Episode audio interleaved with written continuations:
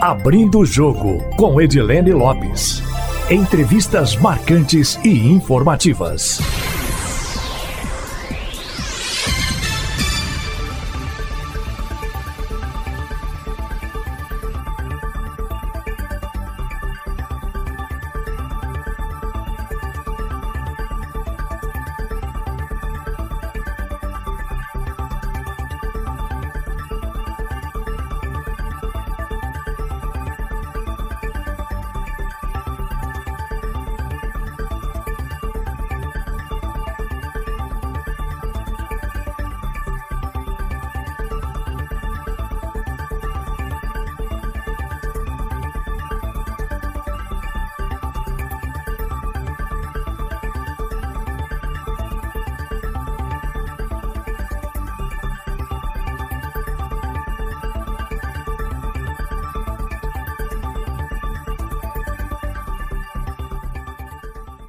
Semana em que se comemora o Dia do Médico, infectologista e epidemiologista Carlos Starling é o entrevistado do Abrindo Jogo, um dos três especialistas convidados pela Prefeitura de Belo Horizonte. Para participar voluntariamente do Comitê de Combate à Covid-19, Carlos Starling é diretor da Sociedade Mineira de Infectologia e consultor científico de Relações Internacionais da Sociedade Brasileira de Infectologia, um dos principais profissionais da área no Brasil.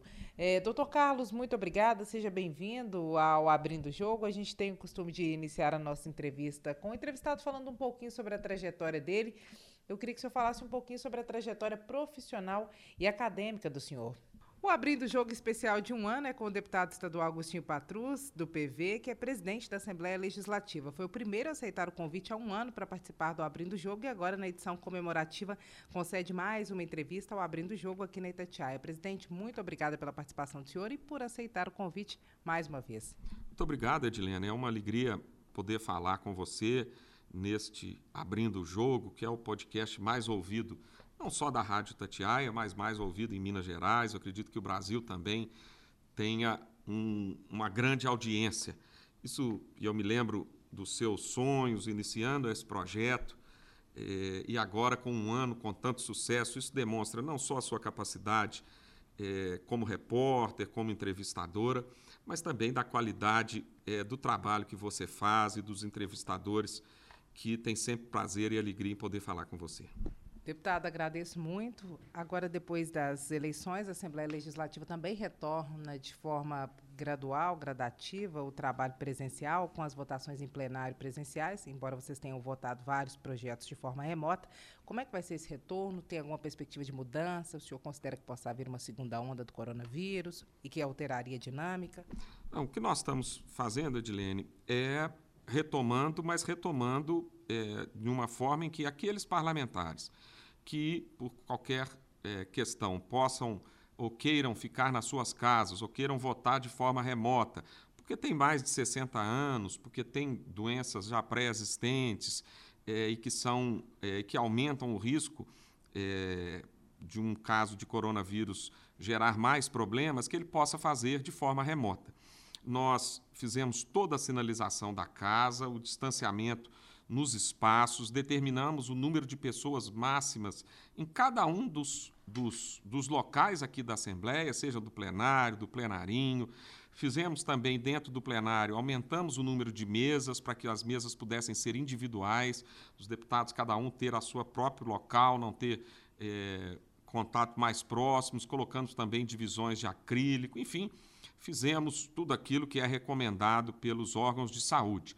É lógico, nós, a Assembleia não é uma ilha, nós estamos dentro de Belo Horizonte e nós vamos acompanhar o, a questão municipal. Se Belo Horizonte tiver um aumento significativo de casos, se nós tivermos uma onda, e infelizmente nós vimos em alguns locais do mundo que a segunda onda foi muito mais grave do que a primeira, e se isso, e eu torço eh, que não aconteça, mas se isso vier a acontecer em Belo Horizonte, claro, nós vamos ter que que tomar outras medidas.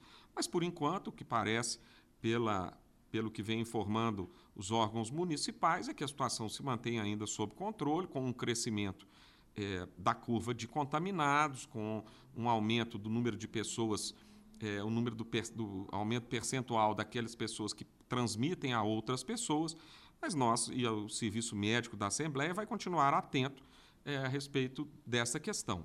Mas estamos funcionando e a Assembleia, independente de ser presencialmente ou não, tem dado respostas importantes à sociedade. Fizemos legislações importantes no que tange a questão da obrigatoriedade do uso da máscara em todo o Estado, é, também de obrigações para que o governo do Estado pudesse cumprir um bom atendimento à população. E, recentemente, votamos também a reforma da Previdência, o que é um tema muito polêmico, muito é, que foi muito discutido, o que demonstra que a produtividade independe da presença ou não do parlamentar. Mas, é, se nós podemos, podemos ir retomando a vida normalmente, é desejável que assim o façamos, como fizeram os outros países, as outras cidades, os outros parlamentos pelo mundo afora. A Assembleia Legislativa votou na semana passada projetos de deputados em primeiro turno. Nesta semana, eles devem ser votados em segundo turno, outros devem voltar à pauta, e ainda nesse ano, a Assembleia deve votar algum projeto do governo do Estado? Já tem algum na fila?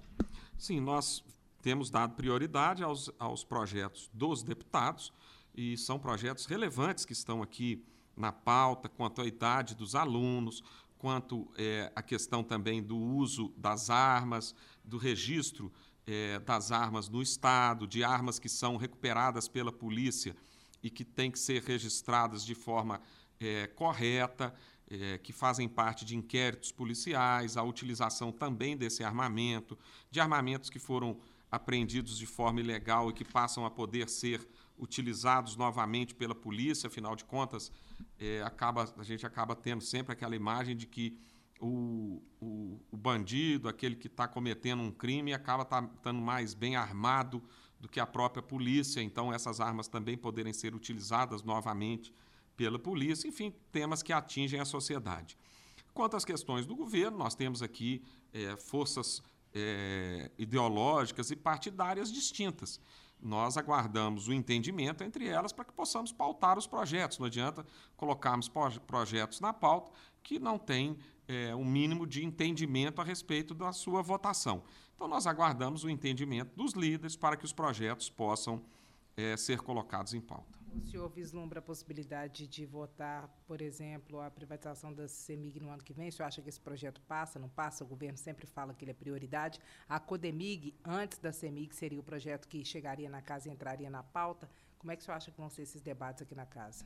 Não, essas são é, questões, é, em primeiro lugar, de, do governo, que é, vai entender qual é a sua prioridade, qual deve ser o projeto a ser enviado à Assembleia. Nós sabemos é, pelas pesquisas realizadas é, no começo desse ano e também no ano passado, que a questão da CEMIG tem uma resistência muito grande por parte da população, o que acaba influenciando também a votação de cada um dos deputados. Nós aqui somos uma casa aberta à população, que realiza audiências públicas, que traz as pessoas para trazer as suas informações, as suas opiniões, e isso acaba é, influenciando a votação dos parlamentares. Então é importante que o governo faça um trabalho de conscientização, de convencimento dos parlamentares para que os projetos que, que aqui venham sejam é, também aprovados com tranquilidade. E, além disso, eu acho fundamental também a utilização dos órgãos de comunicação através é, da publicidade do governo do Estado para levar essas informações à população. Afinal de contas, a privatização ou não de um serviço público é de sumo interesse da população. À medida que o governo começa a divulgar a possibilidade desta, desta privatização e, é, através dos seus anúncios, dos seus, dos seus comunicados, chama a população também a, a participar é, me parece ser o caminho correto para se trilhar com projetos que têm é, essa, é, essa característica. Com a Codemig, o senhor, acha, o senhor acha que haveria menos resistência dos parlamentares? Sim, eu acredito que há menos resistência por parte também da população. Afinal de contas, a Codemig não presta um serviço à população mineira como presta a CEMIG, como presta a Copasa. Infelizmente, nós estamos vendo aí o que tem acontecido é, com problemas de, de energia elétrica em alguns estados, que chegam a estar há 15 dias sem energia elétrica, uma empresa que foi recentemente privatizada. Isso tudo preocupa a população e preocupa também os parlamentares. A Codemic, é, nós não vimos é, vamos dizer, ela não presta um serviço direto à comunidade, então também é de menor conhecimento da população, mas da mesma forma eu acho importante se utilizar os meios de comunicação para levar informações sobre esta companhia, levar informações sobre o que ela traz de retorno ao Estado, como o Estado é, consegue ter um aumento da sua arrecadação que vem através dos dividendos que essa empresa gera ao Estado, como acionista que é, e, é, e assim a Assembleia poder tratar e levar adiante esse tema. Se numa campanha de conscientização o governo não for suficientemente claro ou induzir na interpretação de alguém a população a ficar a favor da privatização, existe a possibilidade da Assembleia Legislativa, com uma outra campanha, esclarecer outros dados? Porque para a população é difícil fazer o contraponto quando tem só um emissor da mensagem, né? Claro, não tem dúvida. A Assembleia vai estar sempre aberta a isso é, também mostrando os dois lados. Aqui nós somos é, um parlamento que é plural. E essa é a força da, do, da, da, das decisões que nós tomamos. É ouvindo as, diretas, as diversas é, as informações, ouvindo uh, as diversas formas de pensar, é que a gente acha e encontra o melhor caminho. Então, a Assembleia sempre vai estar é, pronta também a levar informações à sociedade, a trazer aqui as discussões e também a levar esclarecimentos à população. Deputado, nós tivemos novidades em relação à Lei Candira. Eu queria que o senhor contextualizasse, primeiro dissesse qual é a discussão, qual foi o avanço nessa discussão e o que isso significa, considerando tudo que já foi debatido até hoje. Sim, nós fizemos aqui na Assembleia, é, de forma muito efetiva, um trabalho para a, que o governo federal pudesse reparar o Estado quanto à Lei Candir. A Lei Candir trata de uma isenção do imposto estadual, que é o ICMS, para produtos de, de, é, que são destinados à exportação. Portanto, Minas Gerais exporta é, minério de ferro, pedras preciosas, ouro é, e vários outros produtos, é, e, e, é uma matriz importante do nosso estado de desenvolvimento. E a Assembleia, é, desculpa, e o, o, governo federal de, definiu que é, não se deve cobrar o ICMS sobre esses produtos. Com isso, Minas perdeu a arrecadação, a Assembleia fez os levantamentos, chegam a, um, a uma casa de 135 bilhões de reais. E quando a gente fala em 135 bilhões, parece um número inatingível ou muito grande, distante das pessoas, mas é o que deveria estar aplicado nas nossas estradas, que não estão duplicadas, a exemplo do que acontece no Rio de Janeiro e em São Paulo, é, em, em estados como a Bahia, como Pernambuco, nos nossos hospitais, que infelizmente continuam inacabados é, em várias regiões do estado, nas nossas escolas, que precisam urgentemente de de reformas e de novas unidades para atender melhor a população, e nada disso foi feito, porque nos foi tomado a possibilidade de cobrar o imposto. O governo do estado entrou conosco nessa discussão, o governador pessoalmente se empenhou neste assunto e aí assumiu a negociação com o governo federal. O advogado-geral do estado participou das tratativas e chegaram a um acordo de cerca de 60 bilhões de reais para serem divididos para todo o Brasil. Nós entendemos que isso é um número é, pequeno, perto dos 135 devidos só a Minas Gerais, mas entendemos também que, é, pelo menos, se chegou a algum acordo.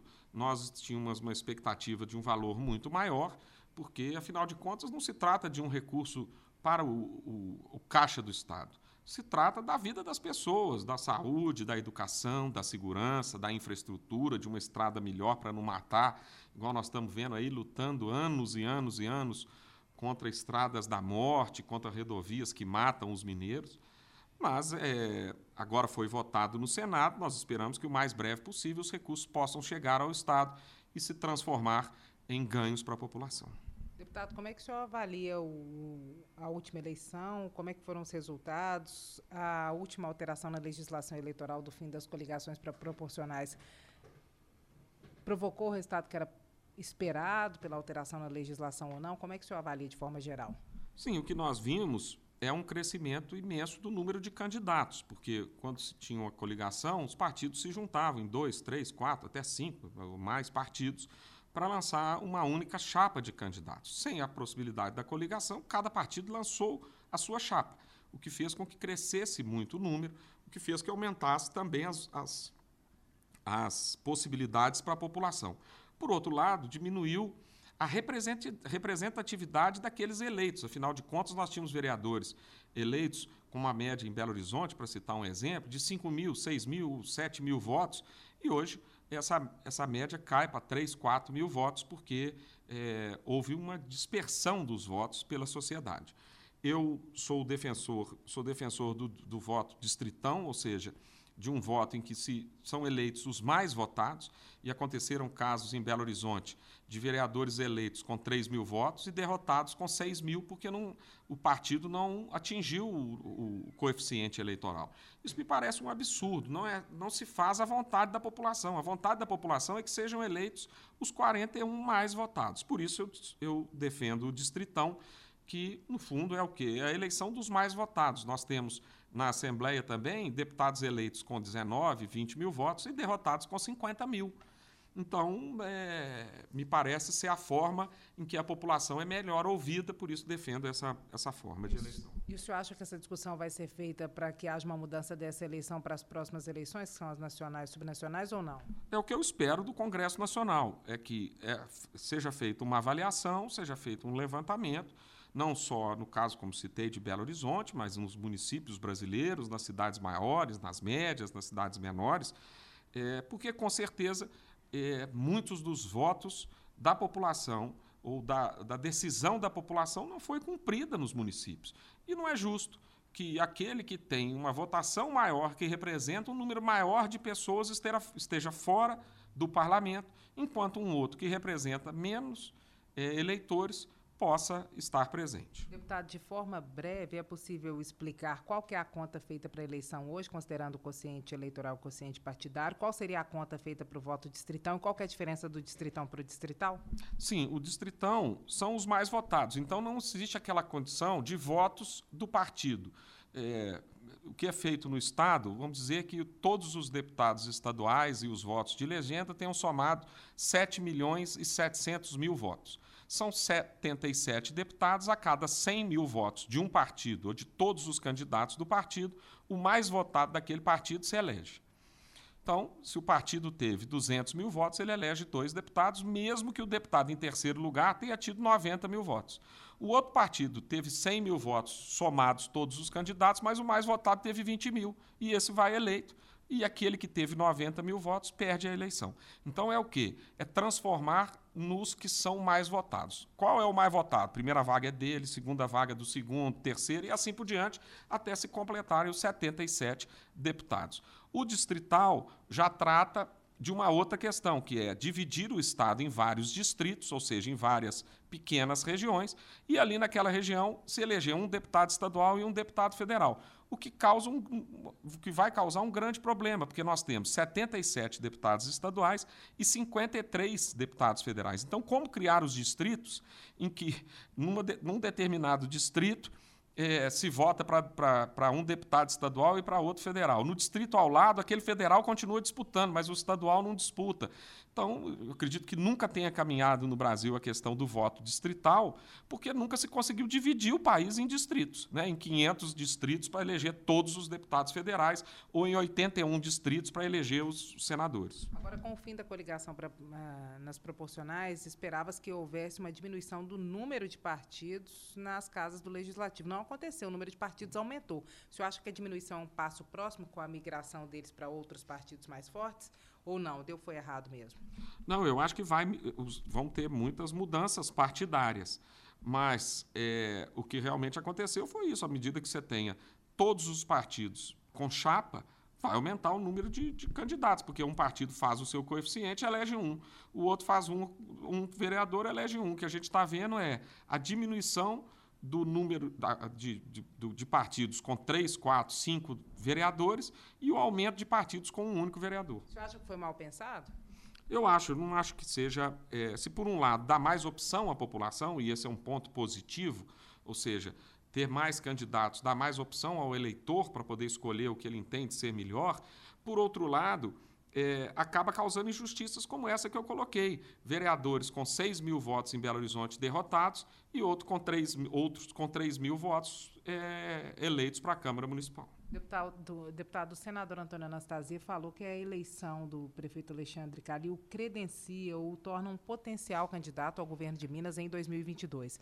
O senhor acredita que, de fato, isso vai acontecer, que é, é o suficiente a eleição em Belo Horizonte, a reeleição, para que ele faça frente ao governador Romeu Zema, que é o que parece também seria um candidato muito forte? Como é que o senhor vê esse cenário? É, um prefeito de Belo Horizonte é sempre um potencial candidato ao governo do Estado, assim como o prefeito das grandes cidades. Né? Nós tivemos resultados muito expressivos nas principais cidades. Em Montes Claros, o prefeito foi reeleito com também um percentual altíssimo, em Betim a mesma coisa, em Uberlândia também isso aconteceu, que são é, municípios grandes e também com potenciais é, candidatos ao governo do Estado. É, quando se tem ainda mais é, um prefeito que tem uma votação tão expressiva e ganha no primeiro turno, claro, com certeza, ele se torna ainda mais forte candidato, porque não só porque é o prefeito, mas porque foi reeleito em primeiro turno com um percentual grande dos votos. Mas o que nós vimos nas eleições e temos é, enxergado aí é que essas questões acabam se definindo muito em cima da hora. Então, é difícil a gente é, afirmar a candidatura de um ou de outro, mas com certeza o prefeito Alexandre Calil, com uma votação como essa, se torna um nome importante na política de Minas Gerais, na definição das candidaturas e na escolha dos nomes que, que irão disputar as eleições em 2022. O senador Carlos Viana diz que o PSD pretende ter candidato próprio não só ao governo de Minas, mas que tem planos também para a presidência da República. O senhor acha um exagero cotar o prefeito Alexandre Calil, considerando que o cenário ainda é escasso para o plano nacional como possível candidato à presidência do Brasil, seria demais, considerando que o jeitão do Bolsonaro ajudou bastante e o Calil tem esse jeito sincerão, fala o que pensa, que acaba atraindo boa parte do eleitorado. Ah, o que eu entendo é que, como eu disse, é que o prefeito de Belo Horizonte é sempre um player importante no jogo político. É, Minas Gerais é o terceiro estado em importância, e Belo Horizonte é uma capital das mais importantes no Brasil. Nós sabemos que a eleição é, para presidente da República acaba sempre passando em Minas. Minas é um estado acaba que definindo a, a vitória de um lado ou de outro. E, sem dúvida, é, os mineiros são sempre cotados para a, a eleição é, presidencial e nós temos nomes que sempre foram importantes para o Brasil que Minas Gerais contribuiu para o desenvolvimento do nosso país. Então, com certeza, é, nós temos ótimos nomes de mineiros para disputar a presidência da República. O senhor arriscaria citar algum? Não, eu acho que o próprio prefeito Calil é um bom nome. Eu acredito que o governador Zema, se fizer uma boa gestão aqui no Estado, encerrar bem o seu mandato, também pode ser um nome. É, enfim, nós temos aí vários nomes é, relevantes para o governo do Estado, que são lideranças hoje importantes, e outras que podem surgir. Né? Afinal de contas, ninguém, ninguém pensava que o Bolsonaro, dois anos antes da eleição, pudesse ser o presidente da República e ele se tornou o presidente da República. Então, vão ter novos nomes que vão surgir. E Minas é sempre um celeiro fértil de candidatos e de bons nomes. Senhor arriscaria o nome de um novato? Um novato, pelo menos, cogitado para essa posição? Não, difícil de, de de dizer assim nesse momento um nome de alguém que se disponha né, a, se, a se colocar. Mas eu tenho certeza que a união de Minas em torno de qualquer nome o transforma num nome de favorito e de força para a presidência da República de qualquer pessoa que seja. Agora, deputado, o senhor poderia ser candidato ao governo de Minas? O senhor pensa nessa possibilidade? O senhor que é tido como estadista, que tem uma relação, demonstra ter uma excelente relação com os outros poderes, é uma possibilidade? Ou na chapa do Calil, se ele for? É, Dilene, muitas pessoas fazem essa especulação. Alguns me procuram dizendo que eu tenho que ser candidato ao governo, outros dizem que eu tenho que compor a chapa com é, algum nome A ou B ou C, ou que seria um, um bom candidato ao Senado. Eu acho que está muito distante é, para essa definição. O que é importante é que eu continue na Assembleia fazendo uma boa gestão, fazendo um, um importante trabalho aqui. Atualmente sou presidente da Assembleia e espero fazer uma boa gestão, está bem avaliado. Se isso acontecer, eu, eu gosto muito de dizer que isso é um destino. Né? Eu é, me tornei presidente da Assembleia por questão de destino. Foi o momento né, e me, me tornei. E ainda mais um cargo tão honroso como governador, ou vice-governador, ou senador, também faz parte do destino. Vamos ver o que, que o destino reserva para nós no futuro. Se vier uma segunda onda, o senhor acredita de coronavírus, o senhor acredita que o governo do estado vai enviar um decreto para que se renove a data que vence no dia 31 de dezembro, de situação de emergência? É, vocês já pensam nessas possibilidades, considerando o aumento dos números? Se for necessário, a Assembleia está pronta para poder votar e contribuir.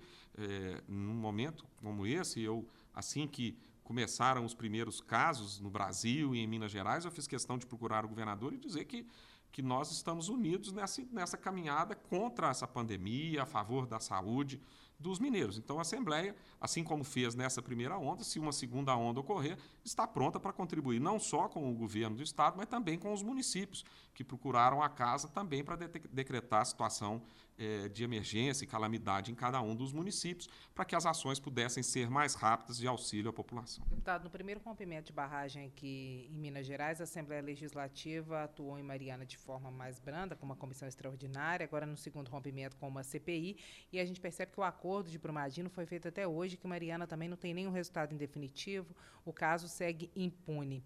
É, qual que é a avaliação do senhor em relação a essas negociações que têm ocorrido recentemente? Há um boato sobre a possibilidade do governo do Estado topar uma proposta da Vale de pagar metade, agora a Vale já fez uma proposta bem menor e o governo já se posicionou dizendo que não aceita essa proposta. Como é que o senhor vê essa situação toda? Como é que o senhor acredita que isso vai terminar? E a mudança do chefe do Ministério Público pode influenciar nessas negociações? Sim, vamos para a primeira questão. Eu torço para que é, esse acordo seja o maior possível. É, dentro de um limite que as partes entenderem. A Assembleia não faz parte dessa discussão que se trava no Judiciário. E é, essa deve ser uma questão definida lá. Entre as partes, a gente acaba sabendo que é, a demora de um processo como esse, é, chegar até o fim, até para um valor que é, um acordo seria interessante, claro, se fosse algo que fosse é, também é, de bom senso e que fosse algo aceitável por parte é, do governo do Estado. O que a Assembleia se coloca à disposição e vai fazer é que, assim que esse acordo seja aprovado e os recursos comecem a entrar no Caixa do Estado, que eles possam rapidamente integrar o orçamento do Estado. É, afinal de contas, a Assembleia vota a destinação é, de todos os recursos. O, o, o governo manda para cá uma peça é, orçamentária e a Assembleia faz as modificações do jeito que é, entende nas discussões que faz aqui. Ouve a população, recebe emendas de origem de participação popular, é, das mais diversas, espalhadas em todo o Estado, das mais diversas áreas e categorias. E também não vai ser diferente com essa questão dos recursos da é, empresa Vale, é, no caso desse acordo judicial. É, eu acredito e torço para que haja um acordo, para que os recursos entrem logo e rapidamente possam se tornarem, se, se transformar em benefícios para a população. Do mesmo jeito que sei que o Tribunal de Contas também irá é, fiscalizar esses recursos. Nós, inclusive, estamos fazendo nas próximas semanas a Assembleia Fiscaliza para que é, a gente possa avaliar as, o que foi realizado durante esse ano de governo, o que foi postergado de investimento, e aí sim tomar uma decisão sobre o orçamento do próximo ano. Mas a Assembleia estará presente aqui não só na alocação desses recursos, mas na fiscalização desses recursos, para que eles possam efetivamente se tornar benefícios para a população. Você acha que a mudança na chefia do Ministério Público pode alterar essa negociação ou não, já que o governador Romeu Zema está no fim do prazo para indicar o próximo procurador-geral? Não, o que eu entendo é que é, o Ministério Público tem uma linha de atuação é, jurídica nesse processo.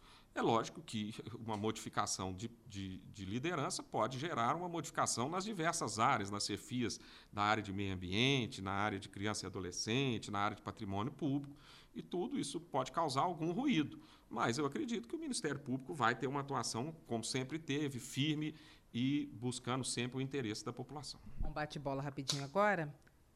Eleição para o governo do Estado. Está longe ainda, temos muita água para passar debaixo da ponte mas é, é, eu espero que Minas escolha, é, daqui a dois anos, um, um, governador que nos honre sempre, que seja preocupado com a população. O senhor descarta a possibilidade de ser cabeça de chapa ou vice?